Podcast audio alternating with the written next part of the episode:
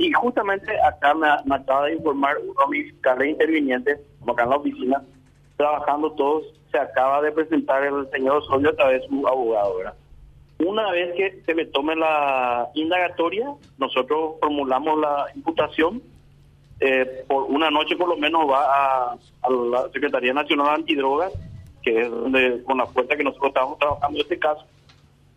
Y una vez presentada la imputación, el juez recibe, llama a medida cautelar, le aplica la medida que, que me parezca conveniente, nosotros vamos a solicitar uno y finalmente quedan ámbito judicial decidir cuál de ellas es la más conveniente al proceso. Eh, doctor, para ser precisos, usted está confirmando que el señor Juan Carlos Osorio se presentó en compañía de su abogado a la sede del Ministerio Público. Sí, exactamente. exactamente. Eso es lo que me acaba de informar los fiscales. Yo solamente para dar el tiempo que me pidió la producción y compartir contigo eso, eh, me parece oportuno dar esta información, ¿verdad? Correcto. Que está produciendo ahora en este Co momento. Correcto. ¿Y cuál es el camino? ¿Es ¿Sí o sí tiene que guardar reclusión o hay posibilidad de algún tipo de otra resolución?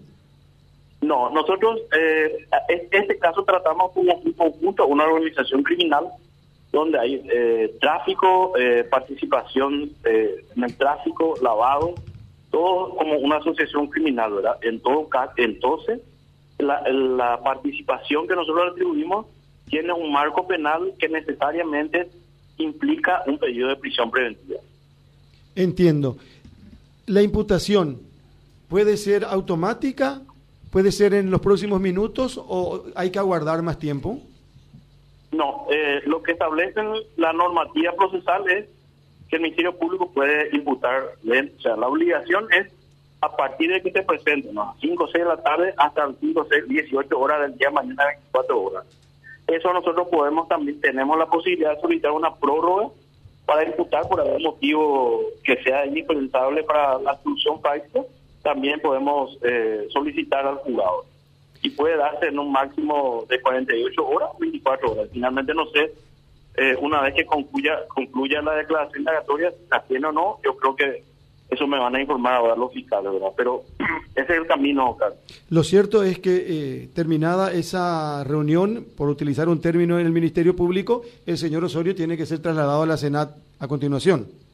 Sí, él, él lo que tiene ahora es la posibilidad de eh, poner una garantía y eh, de brindar una declaración indagatoria, pero hay que recordar que nosotros tenemos, y también es bueno mencionar a la, a la audiencia, que nosotros tenemos primero una reserva de actuaciones que nos impide dar mucha información al respecto, ¿verdad? Y esta sí. reserva es la que nos permitió nosotros llegar a este grado de, de, de convicción para atribuirle conducta, por ejemplo, al señor Osorio.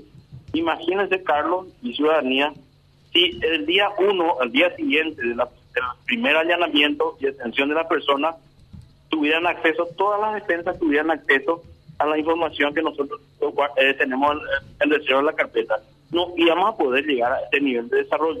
Por eso es que fuimos muy parcos y los fiscales hasta hoy en día, salvo algunos casos puntuales que hablaron de los allanamientos, yo estoy asumiendo esa esa vocería y me estoy manejando dentro de los límites que me permite la reserva, ¿verdad? Y Entiendo. el por qué también me parece oportuno, el por qué se dio en el día de la fecha es por la renuncia que él hace, el ingreso de la suplente, lo cual nos habilita a nosotros, porque ya desapareció la la imposibilidad de, de, persecución del Ministerio Público de los fueros. Entonces, al desaparecer los fueros, podemos aceptar la detención y podemos imputarle como cualquier ciudadano que no, no goza de esa garantía. Claro, pero lo que se dijo, yo, yo entiendo, doctor, y usted tiene que entender que nosotros somos muy respetuosos de lo que eh, podemos preguntar y a lo mejor vamos a preguntar y no vamos a tener respuesta también por ahora, pero categóricamente nadie quiere impedir ni, ni, ni eh, ponerse o anteponerse a una cuestión que tiene que ver con el esclarecimiento de un caso. Pero sigamos con esto. Eh, mucha gente dijo posiblemente se fugó, ¿por qué no lo ordenaron antes? Pero estaba en la mira de la fiscalía, ¿sí o no? Claro que estaba, eh, pero nosotros por la primero por la reserva que acabo de explicar por la cuestión de fuero sí. no podía ser, ¿verdad? Y nosotros decretamos la detención una vez que tuvimos conocimiento del ingreso de la suplente. Hasta antes de eso no podíamos, ¿verdad? Y si desplegamos todo a través del organismo de seguridad de migraciones los mecanismos para impedir el acceso y hay un grupo tanto de la Senat como de la perdón de la Secretaría Nacional Antidrogas hace una hora conversé con el con el comandante ellos estaban en el seguimiento. Si es que él no se presentaba, igual creo que los organismos de seguridad iban a cumplir su, su rol, su misión, ¿verdad? Nosotros decretamos la detención, ellos la ejecutan. Y en el caso de que requieran el ingreso a un domicilio, ahí nos, nos, nos pedirían para que eh, solicitemos autorización judicial para eso. Y si preguntamos por qué ordenan la detención de Osorio. Nosotros consideramos que el, el haber renunciado y la posibilidad y la capacidad económica que tiene, la posibilidad de fuga. Y eso es uno. Y también tenemos, agrego que es la situación particular de Osorio, la, la, la, posibilidad eh, latente de fugarse, que hoy en día nos está demostrando que, que no se iba a jugar, así que se somete ahora. Y, y lo otro la, que tiene que ver con, con, la eficacia y nosotros no, y la integridad del proceso. Para todos los otros casos, nosotros solicitamos la detención y consecuentemente la prisión. Entonces nosotros nuestra coherencia guarda relación con, con relación a todos los integrantes de la organización criminal.